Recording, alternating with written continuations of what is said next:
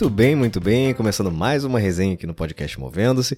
Eu sou Éder Monteiro e hoje eu quero te levar para uma época em que eu tinha 12, 13 anos de idade, mais ou menos. Foi lá nos anos 90 isso, precisamente entre 94 e 96.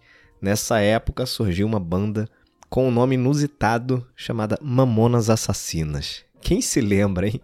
Quem é dessa época? E se você tá ouvindo dessa época, você sabe aí do que eu tô falando. Cara, quem era criança e adolescente nesse período tem total noção disso que eu tô dizendo.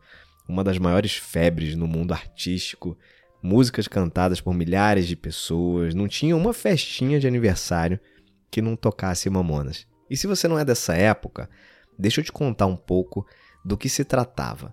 Mamonas Assassinas foi uma banda brasileira de rock, rock cômico, formada em Guarulhos, São Paulo, no início da década de 90. O tipo de música que eles tocavam consistia numa mistura ali de pop rock que se embrenhava com sertanejo, brega, heavy metal, pagode romântico, forró, tinha de tudo, tinha de tudo, absolutamente tudo ali. E as letras eram muito engraçadas. Algumas delas certamente hoje em dia iam ser proibidas de tocar nas rádios por conta de alguns palavrões, algumas conotações que eles usavam, mas que naquela época ali era algo normal, super tranquilo. E nenhuma criança desviou seu comportamento por causa dessas músicas aí, imagino eu. Eles lançaram um CD, olha aí, o CD, né? Não sei nem se você que tá ouvindo sabe o que é CD, mas é, tem gente que é de outra geração nem sabe o que é isso. É, eles lançaram um álbum, vamos chamar de CD de álbum. Foi um álbum que foi lançado em junho de 1995 e vendeu quase 2 milhões de cópias, que era um número impressionante na época aí para a indústria da música brasileira. Foi um sucesso meteórico, mas infelizmente a carreira da banda durou somente um ano e meio, precisamente 365 shows, tendo seu fim no dia 2 de março de 1996, quando o grupo foi vítima de um acidente aéreo fatal na Serra da Cantareira, em São Paulo, a bordo de um jatinho, quando voltavam à noite de um show que foi feito em Brasília. Uma pena, assim, eu me lembro como se fosse hoje da comoção nacional.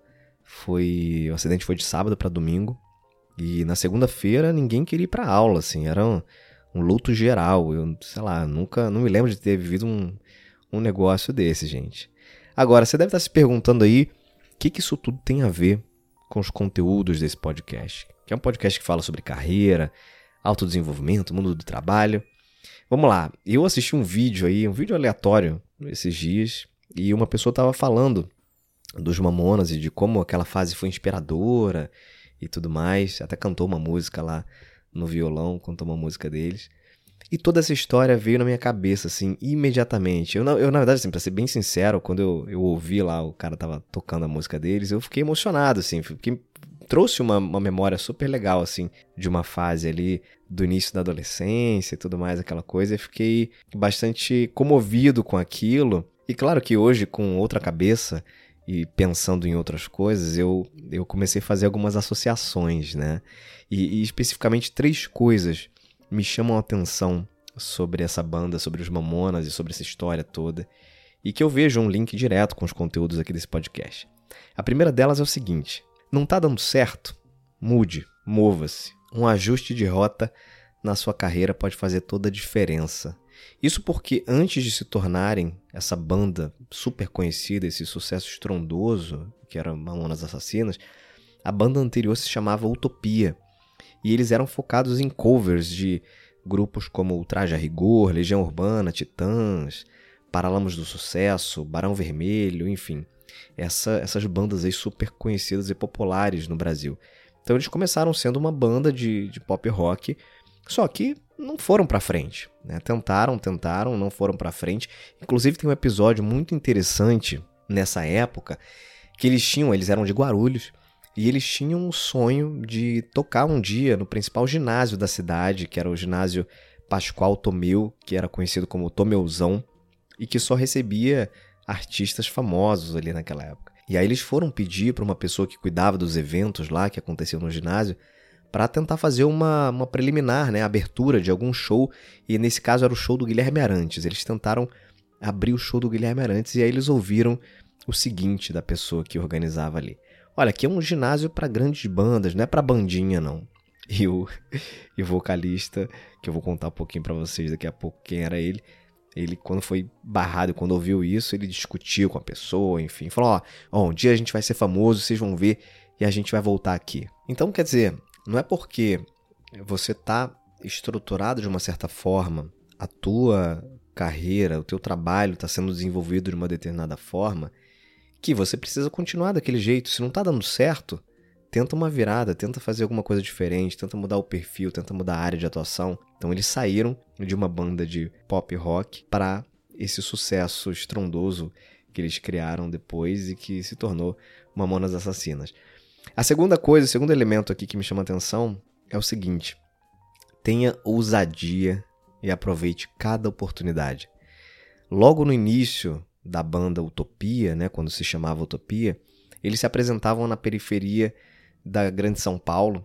E durante um, um desses shows aí que eles fizeram, um show pequeno que eles faziam ali, é, em 1990, o público pediu que a banda, que até então era um trio, nem era uma banda, cantasse Sweet Child of Mine, uma música, um clássico aí do Guns N' Roses. E eles não conheciam a letra, né? Como, como eles não conheciam a letra, eles pediram para alguém na plateia: alguém, quem, quem sabe cantar aí? Alguém sabe cantar? E aí, um cara lá chamado Alexander Alves, que mais tarde adotaria o nome artístico Dinho, ele se voluntariou para cantar. E mesmo não sabendo muito a letra, a performance dele, o embromation lá que ele usou, provocou muitas risadas no público e foi sim com essa performance escrachada e ousada que ele garantiu o posto de vocalista da banda Utopia e depois vocalista do, dos Mamonas Assassinos aí, Grandidinho, era um cara, um personagem é, realmente icônico. E foi um ato de pura coragem ali, convenhamos, né? De se, se expor ali, falar, não, eu sei cantar, deixa que eu canto, deixa comigo. E foi através dessa ousadia e de aproveitar essa oportunidade ali que ele conseguiu fazer sucesso como vocalista. E o terceiro ponto é o seguinte: aproveita o momento presente. Viva intensamente a jornada. Afinal, você nunca sabe quanto tempo ela vai durar. Esses meninos dos Mamonas Assassinas colocaram tanta intensidade nessa curta carreira que parecia que tinham vivido uns 5 anos de sucesso com a banda. É, é claro que aqui eu não estou colocando o elemento trágico como pauta, né, alertando você que algo assim pode acontecer, né? Então, Deus nos livre, né, de acontecer uma tragédia assim. Mas quando eu falo em aproveitar a jornada, em entregar tudo que você pode, o seu melhor, de imprimir intensidade naquilo que você faz, é porque é isso, exatamente isso, que vai fazer com que você deixe o seu legado. Independente se foi um, dois ou cinco anos de trabalho naquele ambiente em que você passou. Será que essa banda deixou um legado?